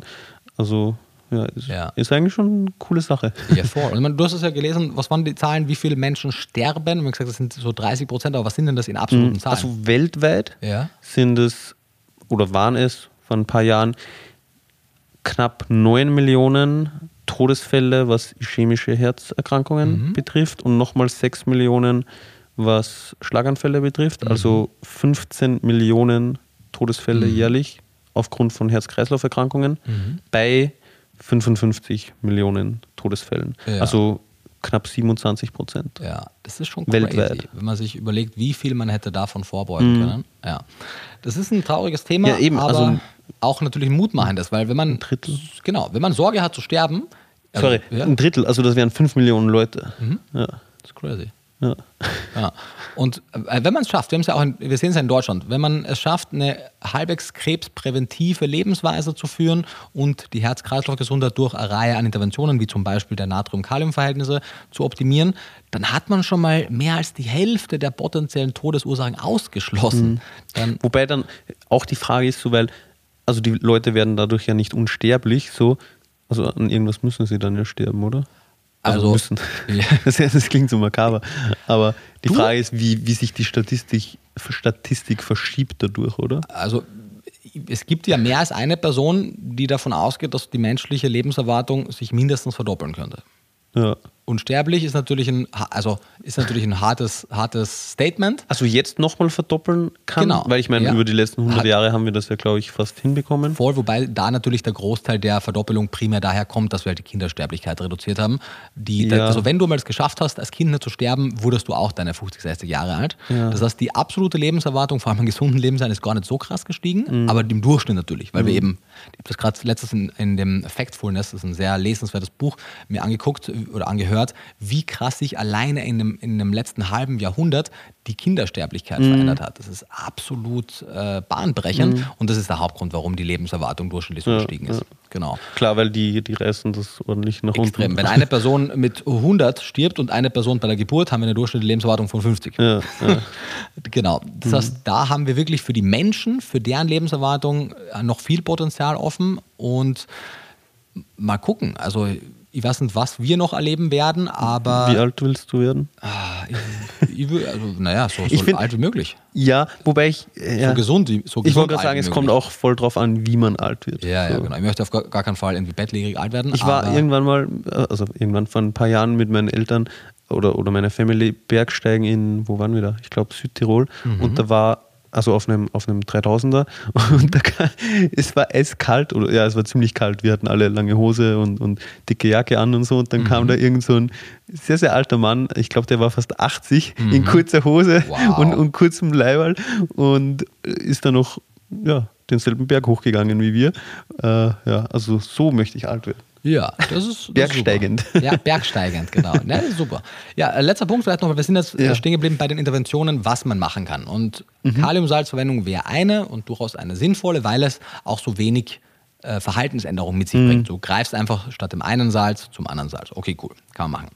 Des Weiteren, es gibt ja auch in äh, Vegan Klischee AD ein Buchkapitel, also im Vegan Klischee AD Kochbuch, ein Buchkapitel zu den 10 Tipps für gesunde Ernährung. Und Tipp Nummer 7 ist klug salzen. Und da bin ich nämlich jetzt gerade drin. Da haben wir auch noch ein paar Tipps, die ich noch gerne teilen würde. Und wahrscheinlich Mhm. Wir- sehr zeitnah, Ja. zum, genau, vielleicht mit, weil dann können wir nämlich in der Folge sagen, hey, mehr Details gibt es dann in der Folge. Magst du dir eine Regel, also den einen Tipp vorgreifen? Oder Ähm, so nur ein bisschen, nur ein bisschen, weil da ist nämlich die Frage ist, wie kann man die negativen Auswirkungen von Salz reduzieren? Und da ja, ist ja bitte. eines davon Kaliumsalz verwenden, es gibt aber auch noch ein paar andere, die würde ich gerne vorgreifen. Genau. Dann kann man in der Podcast-Folge zu den 10 Tipps sagen, hey, mehr zum Thema Salz gibt es dann in der jetzt? heutigen. Genau. Jawohl. Ähm, ein weitere, ein, eine weitere Möglichkeit wäre natürlich schlichtweg die Gewöhnung an weniger Salz. Denn genau, Also die geschmackliche Die Gewöhnung, geschmackliche ja. Gewöhnung, genau. Denn genauso wie wir uns an immer mehr Salz gewöhnen können, können wir auch uns an weniger Salz gewöhnen. Das heißt, wenn man sukzessive Menschen immer mehr gesalzene Speisen vorsetzt, werden sie ein paar Wochen, Monate später Speisen, die sie vielleicht am Anfang des Untersuchungszeitraums noch gut gefunden haben, nicht mehr salzig genug finden. Im Umkehrschluss sehen wir in Untersuchungen aber auch, dass man sich in die positive Richtung entwöhnen kann. Zum Beispiel in einer Untersuchung hat man Leuten salzfreie Speisen gegeben über 24 Wochen hinweg und während eben bei Woche 0 der Großteil es nicht mochte, hat sich dann die Rate an Personen, die es zumindest okay fand, perfekt lecker fand es niemand, aber zumindest Leute, die es dann okay fanden, hat sich sukzessive von Woche zu Woche erhöht. Und in einer anderen Untersuchung hat man Leute dann mit steigender Salzentwöhnung quasi immer eine komplett ungesalzene Suppe gegeben und hat gesagt, salz so viel, wie du möchtest, bis sie dir schmeckt. Dann hat man die Menge des verwendeten Salzes abgewogen und man hat gesehen, dass im Untersuchungszeitraum von 24 Wochen sukzessive bei gleichzeitig insgesamter Salzreduktion die verwendete Menge an Salz nach unten ging. Das ist schon mal interessant. Und noch interessanter ist, als dann nach 24 Wochen die Studie beendet wurde, die Probanden quasi wieder in die freie Wildbahn entlassen wurden und nach 52 Wochen dann wieder ins Labor kamen und sie dann erneut eine salzfreie Suppe bekommen haben und die frei nach Belieben salzen durften, haben sie ähnlich wenig Salz verwendet als am Ende der 24. Woche. Das heißt, das war anscheinend eine lang anhaltende Verbesserung. Das kann man machen, aber diese Art der Salzreduktion hat ihre Grenzen. Also wenn man sich jetzt nicht wirklich an eine streng salzarme Kost gewöhnen möchte, kann man damit nur einen kleinen Teil der Überzufuhr reduzieren, muss man ehrlicherweise sagen. Eine weitere Variante steht im Buch, die haben wir ja gerade besprochen, sogenanntes Blutdrucksalz verwenden. Blutdrucksalz ist ein anderes Wort für Kaliumsalz, also ein natriumreduziertes, kaliumreiches Salz verwenden. Außerdem salzen am Teller anstatt im Topf. Wenn wir Salz an die Oberfläche, was denn? Dafür würde, glaube ich, jeder Koch Ja, ja. Du, Köche, Köche Widersprechen, kochen ja nur mit dem Ziel, dass es maximal perfekt ist und natürlich Geschmacklich. Möchte, Geschmack, genau. Ja. Und möchte natürlich auch vermeiden, dass Personen nachsalzen, weil das heißt ja Mhm. dann, dass er nicht gut genug gesalzen hat. Das heißt, wenn man jetzt das Kochego rauslässt, einfach sagt so, wie schaffst du es, ein bisschen weniger Salz zu verwenden, wäre es ein Tipp zu sagen, Salz nur sehr moderat im Kochprozess und nimm dann beispielsweise, ich finde mit einem Risotto kann man das plakativ schön machen, nimm das Risotto möglichst flach am Teller, sodass du eine möglichst große Oberfläche hast und salz dann ein bisschen, vielleicht auch mit etwas gröberem Salz an der Oberfläche, weil dann hast du mehr Kontakt mit dem Salz im Vergleich zu, wenn du es di direkt in Ja. die Masse mit reingibst. tatsächlich eher gröberes Salz. Ich würde persönlich sagen, weil die, diese etwas gröberen, natürlich hast du mit, wenn du sie kleiner und feiner hast, hast du eine, eine höhere Oberflächenvergrößerung, aber zumindest geht es mir subjektiv so, dass etwas gröbere Salzkristalle aus meiner Wahrnehmung heraus intensiver salzig schmecken. Aber das ist vielleicht auch subjektiv. Ja. Kann man sicher dann Kann man, kann man spielen, genau. Und genau, also wann immer sozusagen unsere Zunge direkten Kontakt mit dem Salz hat, können wir es besser schmecken. Dann äh, salzfreie Gewürzmischungen verwenden. Das ganze Thema der Salzreduktion fruchtet ja vor allem dann besonders gut, wenn wir stattdessen, um mehr guten Geschmack zu bekommen, nicht nur zu Salz oder vielleicht Pfeffer greifen, sondern eben die Vielfalt an Kräutern, an Gewürzen verwenden. Denn die sind an und für sich schon mal super gesund, stecken voller Antioxidantien, voller Nährstoffe, sind also für sich genommen sehr gesund, unter anderem, weil die ganzen Kräuter auch sehr kaliumreich sind und sie helfen eben weniger Natrium über die Nahrung aufzunehmen. Und Salz ist ja auch ein Geschmacksverstärker. Genau. Sprich, wenn man an dem einspart, sollte man an anderer Stelle beispielsweise eben über Gewürze Ja, und Kräuter traurig. mehr Geschmack. Genau, sonst ist es traurig. Es gibt auch einige salzfreie Gewürzmischungen, zum Beispiel von Sonnentor, die heißen dann Adios Salz, glaube ich. Ja? Genau, da gibt es ein, Also eine Spanisch. Reihe. Bitte? Spanisch für Tschüss. Für Tschüss, genau. Das sind auch so, so niedliche, ähm, so niedliche Gemüse, die dann im Salzstreuer äh, so irgendwie winken mit so einer Fahne. So, Tschüss. Das ist ziemlich niedlich. Oder es gibt auch noch zwei, drei andere Firmen, die sowas haben. Also so einfach salzfreie Gewürzmischungen, die jede Menge Geschmack reinbringen, auch ohne viel Salz. Dann ist eine pflanzenbetonte Ernährungsweise per se auch ein Weg, zwar nicht um Natrium einzusparen, aber um mehr Kalium zuzuführen. Das heißt, wenn ich es schaffe, genügend vollwertige Veggies zu essen, vor allem aus der Liste, wie wir sie gesehen haben, kann ich natürlich im Umkehrschluss ein bisschen mehr Natrium zu mir nehmen, ohne die negativen Effekte. Das heißt, da sparen wir kein Natrium, aber wir reduzieren die negativen Effekte. Wobei ja auch pflanzliche Lebensmittel im Durchschnitt weniger Natrium enthalten als tierische, oder? Das auch, aber dafür muss man selber wahrscheinlich ein bisschen mehr salzen, damit sie einen ähnlichen, befriedigenden Geschmack haben. Aber ja, im Durchschnitt sind tierische Produkte etwas natriumreich. Wobei ja beides nicht sehr natriumreich ist. Also Ja, wenn, es, genau, jetzt, im wenn es sich um Salz. unverarbeitete Genau, genau. Lebensmittel handelt. Und der letzte Punkt ist äh, Misopaste anstatt Salz oder vielleicht zusätzlich zu verwenden, um die Gesamtsalzmenge zu reduzieren. Denn Misopasten sind salzig, natürlich. Misopasten sind fermentierte Gewürzpasten, meistens auf Basis von Sojabohnen. Das kann aber auch mit Gerste oder Reis versetzt werden und mit Lupine. Und die bringen richtig schöne umami-haltige Geschmäcker in die Gerichte. Und der Vorteil an diesen Misopasten ist auf zwei Ebenen zu sehen. Zum einen bringt er eben auch richtig viel leckeren oder bringt die Misopaste richtig leckeren Geschmack auch abseits ihrer Salzigkeit mit rein, weil es eben diese Deftigkeit mit reinbringt, dass man braucht weniger Salz über Misopaste, um ähnlich befriedigende Geschmäcker zu haben. Und Nummer zwei, und das scheint wahrscheinlich die, die, die, der, der Grund scheint wahrscheinlich die, der Gehalt an Isoflavonen in der Sojapaste zu sein, in der, in der Misopaste zu sein, sehen wir, dass in Untersuchungen, und das ist natürlich primär was Epidemiologisches, aber es wiederholt sich zumindest in mehreren Studien, wo wir einen höheren eine höhere Rate an Bluthochdruck und Magenkrebs bei mehr Salz, bei mehr fermentierten Gemüse auch mit Salz und auch bei mehr gesalzenen Fisch und so sehen, sehen wir bei mehr Misopastenverzehr keine höhere Rate an Magenkrebs oder Bluthochdruck. Das heißt, hier scheint ein oder mehrere Stoffe kompensatorisch zu wirken. Ob jetzt tatsächlich dieser Effekt im Rahmen einer insgesamt kaliumreichen pflanzlichen Ernährung darüber hinaus auch noch geht, sei fraglich, aber zumindest in den Durchschnittsernährungsweisen Mhm. scheint das sinnvoll zu sein. Und gerade so ein, so ein Shiro-Miso oder so ein bisschen ein Anfänger-Miso, das Genau, ist das, schön hell. ja, genau, das wollte ich auch gerade sagen, dass Genau. es ja unterschiedlich intensive Ja, Miso-Sorten Misos gibt. genau. Also je heller, umso weniger intensiv. Im Durchschnitt, genau. Genau, sprich, wenn man das noch nie konsumiert hat, sollte man vielleicht damit anfangen. Shiro-Miso, genau. Genau. Das ist so das Anfänger-Miso. Dass man da nicht direkt äh, ja, so an die, an die Wand läuft, sozusagen. was Ja, so ein Hacho-Miso oder ein. Genmai-Miso, das muss man schon klug einsetzen, Mhm. da muss man auch wissen, wie man damit umgeht, aber so ein Shiro-Miso, das kann man selbst für Süßspeisen auch verwenden, Mhm. weil so ein bisschen eine salzige Note ist ja auch in den Süßspeisen ganz okay und das ist super. Also wir haben es jetzt irgendwie in den letzten Wochen ziemlich vernachlässigt bei uns, aber in Berlin damals gab es das ja eigentlich wirklich durchgehend und sollten wir auf jeden Fall wieder mehr einbauen. Auf jeden Fall. Genau. Vielleicht an der Stelle auch noch der Hinweis, dass wir, weil du gerade Soja auch kurz angesprochen hast, auch schon eine eigene Podcast-Folge zum Thema Soja haben. Also wenn man dazu mehr wissen möchte, dann schaut oder hört dort gerne vorbei. Stimmt. Und was du jetzt nicht erwähnt hast, Ja. was eventuell auch noch interessant sein könnte, wie steht es denn um Sojasauce? Ja, also in Bezug auf die positiven Effekte, also die kompensatorischen Effekte, scheint Sojasauce nicht im selben Maße zu wirken, was auch nicht überraschend ist, weil bei der Sojasauce natürlich viel von den Inhaltsstoffen der Sojabohne wegfällt. Trotzdem können Sojasoßen eine sehr kluge Idee zum Würzen sein. Zum einen gibt es ja auch salzreduzierte Sojasoßen, die aber trotzdem jede Menge Umami mit reinbringen. Und selbst wenn man die regulär salzhaltigen nimmt, bringen sie zumindest den Vorteil, dass sie eben abseits ihrer Salzigkeit auch noch mehr Aroma mitbringen und dadurch insgesamt trotzdem wahrscheinlich die Salzverwendung etwas reduzieren können. Genau. Und man, es ist trotzdem, es ist ein fermentiertes Lebensmittel, es steckt immerhin noch ein bisschen Sojaextrakt drin, also die sind weiterhin grünes Licht, vor allem eben die salzreduzierten, aber ganz dieses äh, volle Package wie die Misopaste bringen die nicht mit. Okay.